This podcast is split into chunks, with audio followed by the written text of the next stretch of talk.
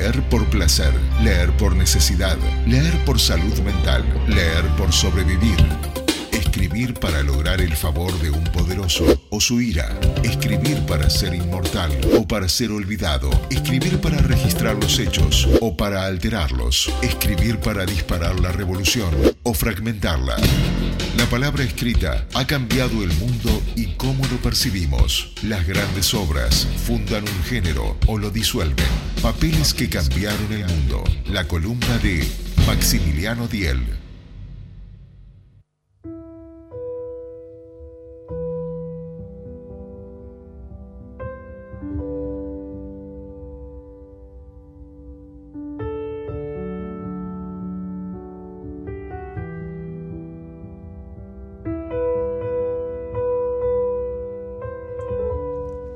Ya estamos con Maxi Diel, que nos presenta, como siempre, su columna Papeles que cambiaron al mundo. ¿Cómo estás, Maxi? Bienvenido. ¿Qué tal? Muy buenas tardes. Maxi, bienvenido.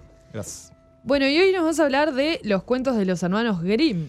Eh, exactamente. Cuando reescuchaba la, la última columna, Mm. que mm, quiero señalar que una amiga me decía que fui muy malo con Emma. Y capaz que no, o sea, yo no quería defenestrarla, simplemente quería señalar el contraste entre una historia pedorra y una gran artista. Mm. Yo dije algo que eh, me quedó sonando y es que todos en algún momento fuimos lectores. Sí. O sea, que no, yo estoy incentivando a que la gente vuelva a leer. Sí, sí. Claro. Entonces, en ese sentido, eh, me colgué con esta idea. Todos de chicos fuimos lectores, lo sepamos o no, seamos conscientes de eso o no. Eh, pensemos en esa escena en la cual eh, hay un padre o una madre o algún familiar o quizás algún maestro, alguien, alguien que esté cuidando, que mm, le está contando una historia al niño y el niño se va quedando dormido y lo único que existe en el mundo es esa voz que Sí. te transporta a ese mundo. Y me parece un momento... em, Me encantó esa imagen. es, Mm. es espectacular. Eh, muchos artistas han usado esa imagen, ¿no? Esa imagen de, del limbo, de que el mundo se va construyendo y se va llenando de significados a través de, de lo que te van contando, ¿no? Sí, sí. Me parece que, que vale la pena pasar por este clásico de los cuentos de los hermanos Grimm. Eh, excelente lo que me decís, Fede, por el nombre, porque se suelen llamar cuentos de hadas. Y es un problema, eso es una muy mala traducción. Hadas es el bichito ese que vuela de Peter Pan. Tipo La- Tinkerbell. La Claro. que te concede deseos también. Claro, esa, con la varita. Sí, eh, fairy. ¿ok? Eso Fairy un- Tales. Exacto, eso fue un problema de la traducción, sobre todo de la traducción de, o sea, del, del alemán al inglés británico, del Mm. inglés británico a Estados Unidos. En Estados Unidos se le puso fairy tale, Ok. Claro. no fue en Alemania. Voy a contar un poco de, de cómo nace esto, ¿ok? Dale. Eh, de alguna manera, los, los hermanos, la historia de los propios hermanos que compilaron esto, Jacob y Willem Grimm, es una historia bastante cuento de hadas. A ver. ¿ok? Ellos eran los mayores de 10 hermanos, ¿sí? Y vivían en eh, el condado de Hesse, en Alemania, y su padre murió cuando tenían 11 y 10 años y ellos tuvieron que encargarse de la casa Ah, mira. Sí. y entendieron que la manera de salir adelante, bueno, se les murieron algunos hermanitos también, bueno. Sí, ya pasan, mucho ¿no? a, lo- a los cuentos que ellos mismos hacían. Exacto, O sea, exacto, sí. Está sonando a un, Bueno, eran a 10. un- Tipo Quiroga, a un ¿no? De todo lo desgracias que le pasaron. Sí, sí. Bueno, eh, ya vamos a señalar Sí. ese aspecto medio sórdido que tienen los cuentos, Sí. ya llegaremos a eso. Pero lo interesante es que ellos deciden como esforzarse mucho y laburar y estudiar. Bien. Y entonces empezaron a estudiar eh, Derecho y se encontraron con un profesor. A mí esto me parece significativo porque muchas veces el encuentro con un docente te cambia la vida. Sí. Te cambia la vida en lo que vas a estudiar, o en lo que te gusta o lo que no te gusta, o en tu campo de intereses. Y en este caso, a ellos, un profesor de Derecho que se llama Friedrich eh, von Savigny, eh, él va a plantearles la idea de que el derecho es inseparable de la lengua y las tradiciones orales. Como que el derecho es algo orgánico con la cultura del pueblo. ¿Ok? Entonces, ¿qué ocurre? Eh, Este docente estaba inspirado en el romanticismo, especialmente el romanticismo de Herder, ¿ok? que Ujú. Distinguía, por ejemplo, entre eh, la poesía natural, la poesía del pueblo, espontánea, y la poesía artística, es decir, la poesía diseñada o pensada por un, por un artista. Entonces, ¿qué ocurre? Ya ven cómo esto se va perfilando, ¿no? En ese momento, en, en lo que hoy en día conocemos como Alemania, eran más de 200 principados, reinos, condados, ducados. Sea, estamos en un escenario muy cuento de hadas, por decirlo Sí, así, ¿no? sí, Hay más de 200. La escenografía clásica. escenografía es Bien decimonónico. Sí, sí. Eh, en la, se hablaban más de 40 dialectos del alemán. Mira. ¿ok? Entonces, ¿qué ocurre? Lo que van a plantear los románticos alemanes, y en especial este, este profesor de derecho de ellos, es que había que unificar todo eso en un solo país, en un solo pueblo. Una sola nación, un solo país, un- una sola cultura. Bien. Entonces ellos empiezan con esta, con esta fascinación por la literatura medieval y empiezan a hacer un trabajo de investigación, un trabajo de investigación de campo que es, eh, es salado, es exhaustivo. Van yendo por pueblitos entrevistando, sobre todo a las señoras mayores, las más antiguas, preguntándole qué cuentos ellas habían escuchado de chicas. Trabajo antropológico. Exacto. Tremendo laburo. sea. Laburo de Sí, sí, investigación sí, de campo, sí. de Sí, sí, ir y registrar. Ellos igual eh, fueron un poco pillos, ¿no? no registraron tal cual, hicieron algunas modificaciones. Bien. ¿ok? Pero básicamente se trataba de eso, de qué, mm, de, de qué se contaba como cuento Sí, sí, popular. Tradición oral, ¿no? La tradición oral que estaba. Sí. Ellos entendían que estos cuentos eran puros y eran de inspiración divina. O sea, que es el propio Dios hablando a través del pueblo y que habían evolucionado orgánicamente desde las eh, clases más populares. Eh, entendían que estos cuentos también tienen verdades sobre el comportamiento humano, pero a diferencia de las fábulas como O los- Sopo sí. o Perrault de, de Francia, o a diferencia de los mitos, no tenían una lección moral explícita. Ok. Mm. Y esto es algo que después otros autores van a señalar que es, es interesante de estos cuentos populares. Eh, no lo dije, pero el- el- la manera en que ellos si- eh, titulan su primer libro, les llevó seis años compilarlo, es eh, cuentos eh, de la casa y, e infantiles. Cuentos infantiles y de la casa. Ajá. ¿ok? Pero acá viene lo más paradójico de todo. Ellos no lo dirigen a un público infantil. Bien. Ok. Sí. Eso me, da- me hace un poco de ruido en la cabeza porque ellos también tenían esa cosa de eh, algo patriótico, si se quiere, ¿no? De, de recuperar eso de- del sentido de una nación y demás. Pero no dirigió al público infantil y sin embargo le ponen cuentos infantiles. Claro. Bueno, pero hay que entender que la literatura infantil no gozaba del prestigio que tiene hoy en día. Ok, era otra historia. Ellos hacían más bien un trabajo de filología. Bien. A ver, está, cla- está claro que no está dirigido a un público infantil porque el, el primer volumen, por ejemplo, tiene una introducción de 200 páginas. Wow. Y en serio. Pes- pesadito. Y, y tiene Anda a leerle a claro, los niños. notas de filología y notas Claro, de. notas al pie. Notas al pie con palabras, sí. y esta palabra qué podría haber significado en tal Exacto, momento. y una cosa muy erudita. No Sí. está dirigido a niños. Bien, no es un cuento. Ellos, insisto, en el romanticismo alemán se creía que la poesía espontánea, popular, de, de, digamos, natural, tenía una verdad sobre el pueblo. Bien. Mm. ¿ok? O sea, ellos están en ese momento en que se empieza a conjugar, y esto ha tenido efectos nefastos en, en la cultura, eh, se empieza a conjugar esa idea de que lengua, folclore y mentalidad de pueblo son una unidad. Sí, es el auge de los nacionalismos, el comienzo. Sí. Pero sobre todo esa idea de que la lengua que hablas y la cultura que tenés van a determinar la mentalidad que tenés. Claro. Y no puedes escapar a eso. Ujú. ¿Se entiende? Por eso digo que eso Sí, va a sí. ser nefasto en algún Sí, sí, momento. sin duda. Pero todavía no. Todavía estamos en el momento en el cual ellos empiezan con este trabajo de investigación. Les lleva seis años publicar el primero y a partir de entonces van a estar eh, durante los siguientes 40 años publicando. La última versión es de 1857, que va a tener 210 cuentos. Eh, Pa, la vers- una máquina de cuentos. son una máquina de cuentos, sí, un montón. La versión que yo tengo, que estuve leyendo, eh, es la versión de editorial Rudolf Steiner, eh, española. Es, como pueden ver, es un lindo volumen. Sí, pesadito. Es gruesito, tiene un montón de cuentos. Eh, y a mí lo que me, me encantó, que no es lo más común, es que la, está, eh, digamos, la impresión está hecha en tinta azul. Ajá. Mira. Cosa Sí, que es, eh, no es lo más común, ¿no? Es diferente. Es Eh, un poco Ah, diferente. Ahora, ¿lo leíste de principio a fin o te permití los cuentos como ir eligiéndolos? No, me los fui eligiendo, fui salteando. salteando, sí. Fui salteando. Eh, seguro que fui con los más eh, conocidos al principio. Claro. Después fui con los que, con los que sin duda me, me interrogaban por distintos temas. eh, o yo obviamente siempre leo también eh, comentaristas y críticos Claro. de estos temas. A, a los cuentos que ellos se referían los iba a buscar. Eh, hay que decir que también es una edición ilustrada y tiene las ilustraciones clásicas del siglo XIX, Ah, que son bueno. realmente Entonces son bastante lindas. Sí, sí. Eh, entonces, ¿qué es lo interesante? Alrededor de 1823, un inglés que se llama Edgar Taylor tenía que salvar a su editorial de la bancarrota. Ajá. Estamos en esa misión. Entonces este tipo, que era traductor también, se le ocurre realizar una adaptación, no solamente una traducción. Ok. ¿Por qué es interesante señalar esto? Porque él, eh, los aspectos más sangrientos de los cuentos o los, eh, las situaciones, por ejemplo, sexualmente polémicas que aparecen en algunos cuentos, todo eso lo, lo limpió, lo barrió Ujú.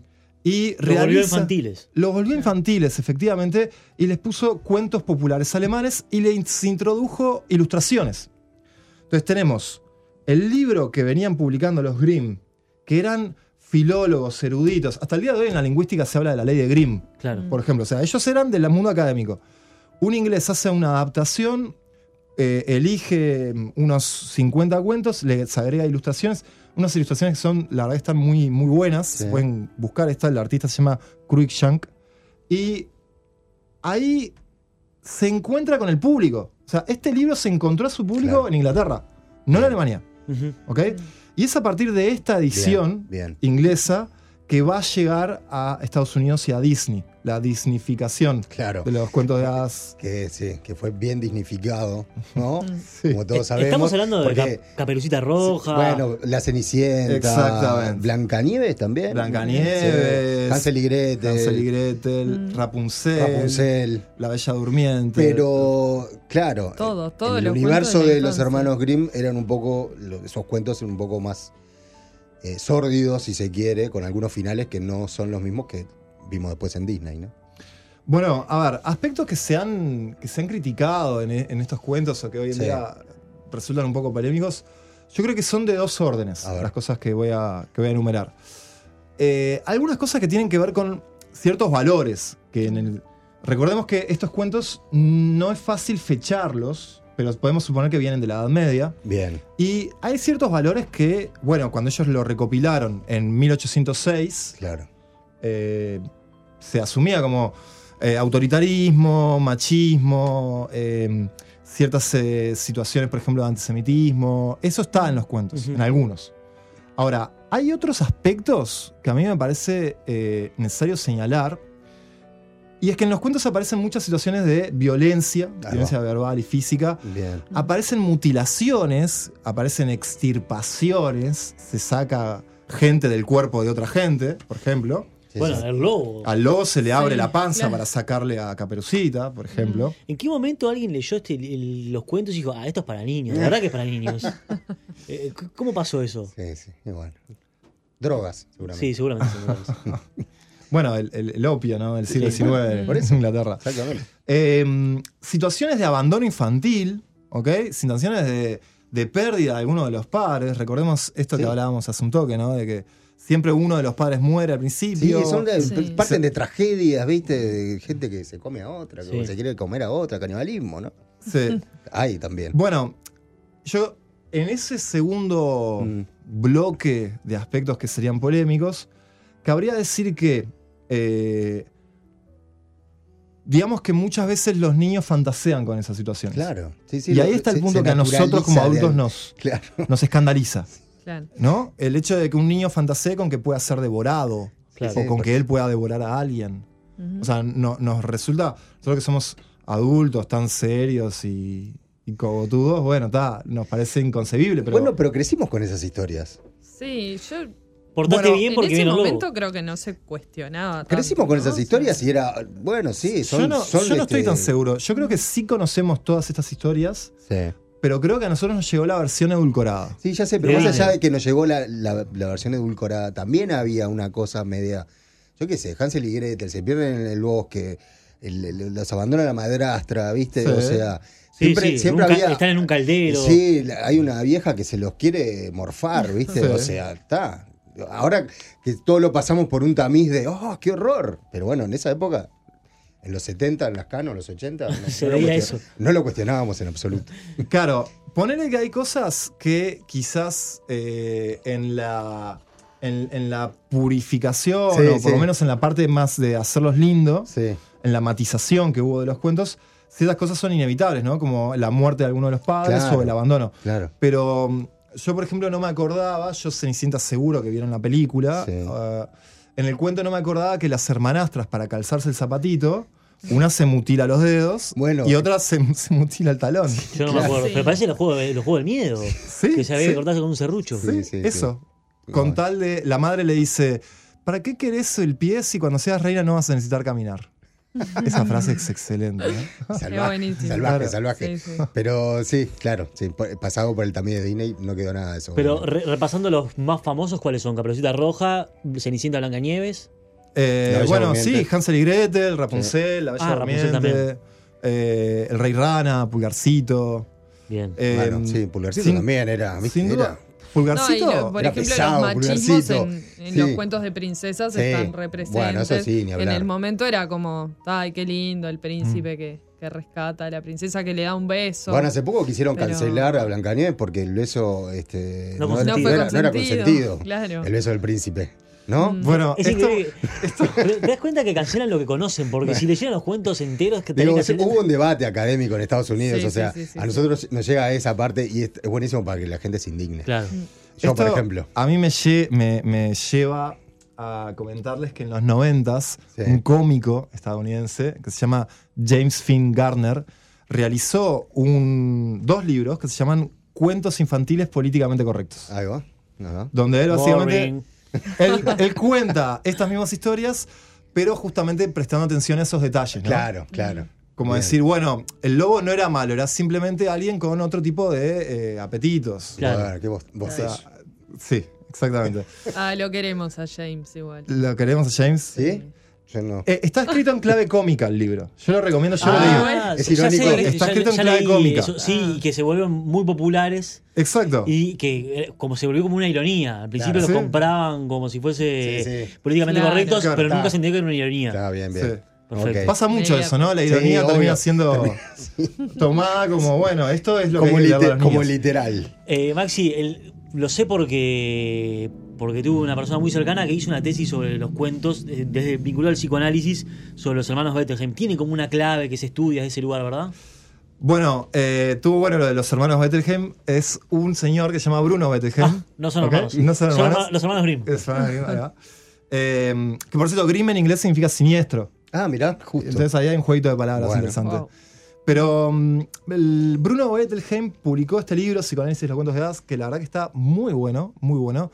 Y lo que viene a plantear es que Es el gran crítico, ¿no? Como el gran.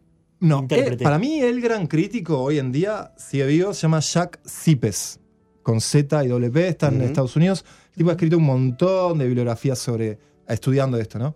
Pero bueno, Bettelheim lo que va a plantear es que eh, para que un cuento sea efectivo, tiene que ser en su versión original, para el niño.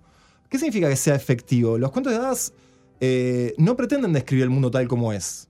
¿Ok? Los cuentos de hadas le hablan a los conflictos del niño. Claro, claro. ¿ok? Y lo que le plantean es que de alguna manera él tiene los recursos para superar esos conflictos. Que no es que va a quedar siempre a merced de la madrastra mala o el apetito voraz del lobo o el miedo al abandono del padre. Bien. ¿ok? Que son la- las típicas situaciones, ¿no? Claro. Sí. Eh, de alguna manera, e- el hecho de que los, los cuentos de hadas eh, presenten personajes claros, no ambiguos, polarizados, tipo buenos y malos, le ordena al mundo al niño un poco eso, porque es como su, su manera de empezar como a, a Sí. situarse en una cierta escala de valores que, que no es la escala de valores abstracta de los adultos, es la escala que él puede entender. Eh, entonces, en ese sentido, me parece que eh, lo que él va a plantear es que los, los cuentos transmiten seguridad. Le- la idea de que él de adulto no va, el niño de adulto, no va a tener que depender de explicaciones míticas, solu- soluciones mágicas. De que él con sus propios recursos va a poder salir adelante y va a poder superar, no importa qué tantos eh, situaciones malas pases. Porque ese es el asunto. En estos cuentos siempre hay situaciones malas. Sí. Sí. Y nosotros hoy en día pensamos que hay que educar al niño pensando, eh, enseñándole que la vida son solo cosas buenas. Sí, sí, la sí. de cristal. Es Absolutamente. que- Es muy no, hay pensamiento cosas- muy millennial. cosas malas. Sí. O sea, el miedo, te tenés que curtir un poco. el miedo al abandono, Sí. el miedo a pasar hambre, Claro. eh, el miedo a que no te quieran, a que tus hermanos te discriminen, a que seas el tonto de la clase. Todos esos miedos están en los cuentos. Claro. Totalmente. Sí, sí. Entonces, Hay un bueno, libro de Alejandro Shapiri que habla de eso, se llama La traición progresista, que cuenta un poco de esos como Hablábamos la otra vez. Sí, de esos esto. lugares, Sí. eh, lugares de confort que se les generan a las personas. Hace como Mm. ejemplos específicamente de Estados Unidos, donde nunca encuentran adversidad hasta que llegan a la vida laboral. Claro. Mm. Nada, un, un ejemplo, pero no tiene que ver con los hermanos Bethlehem, con Bruno Bethlehem y los hermanos Grimm. No, y dale con lo- los hermanos. ¿eh? Lo de Bruno Bethlehem Ah. es, un, es un- la verdad es un libro interesante, sumamente mm, esclarecedor, en el sentido de que, a ver, si algún oyente se pregunta, bueno, eh, ¿le tengo que contar a mis hijos los cuentos posta o los eh, matizados? Claro. Y yo diría que los cuentos posta tienen su encanto también. Es decir, no, no hay que perderle, digamos, no hay que tenerle miedo al hecho de hablar de eh, situaciones eh, complicadas. Y sobre Sí. todo porque el niño sabe que estamos en una situación de cuento de hadas y que la mayor parte de los cuentos de hadas terminan con un final feliz. Eso también. Claro. En la, que, la versión que tenés vos ahí está. ¿Son posta o matizados? Esa Son posta, son posta, posta. Bien. Sí, No. sí, sí. Y además en YouTube seguramente encuentren cosas peores. No, por eso, ahí va, sin pasar por ningún tamiz, digamos. Está Es esto. bien, Es excelente. eso. O sea, es lo que se contaba, la idea de, no sé, a Caperucita, yo qué sé, el lobo se comió a la abuela y después se come a Caperucita, Mm. llega el cazador, le abre la panza al lobo y la saca a las dos. Sí, sí. Maxi- vivas. Vivas. Vivas. Increíble. Vivas. Ese es el milagro Estamos en el de mundo de la magia, señores. Claro, puede pasar. Estaban charlando ahí Estaban de charlando. adentro de la panza. Maxi, adentro de las vísceras del lobo. Repetí la editorial de, de quién es, de dónde es, a ver si algún oyente lo quiere comprar Por supuesto. o adquirir. Es, eh, la editorial se llama Rudolf Steiner, es del 2015, eh, es una editorial española y el libro se llama Todos los cuentos de los hermanos Grimm, una tapa azul con dos, con dos duendes. Bien. Dije comprar o adquirir, pero tienen que comprarlo, no pueden adquirirlo tipo eh, con No, en alguna, pistola, en alguna biblioteca, en alguna biblioteca. Bueno, en una biblioteca también pueden ir. Claro. ¿Se Como acuerdan, se ¿Se acuerdan que Sí. existía eso? ¿El qué? ¿Cuál- Las qué? bibliotecas que Ah, existían en algún verdad. momento. Bueno, y siempre te despedís con una canción. Siempre me despido con una canción. Déjenme decirles que hay muchísima industria cultural en los, Alrededor de esto. alrededor de esto. Los cuentos tradicionales alemanes son un patrimonio de la humanidad, por la Claro. UNESCO, por ejemplo. Y muchísima gente se ha inspirado en estas cosas. Y la verdad es que tenía ganas de traer algo, algo para arriba, algo para mover la patita mientras uno, Bien, me gusta. mientras uno eh, está, no sé, manejando o haciendo lo que sea. Sí. Excelente. Eh, así que traje un clásico ochentoso que todos conocemos o hemos escuchado alguna vez. Es Durán Durán, que es una canción inspirada directamente en Caperucita Roja, que se llama, la canción se llama Hungry Like the Wood, y seguramente los chicos ingleses estos la hayan escrito sin saber que Caperucita se refiere a... Bueno, no les digo a qué se refiere.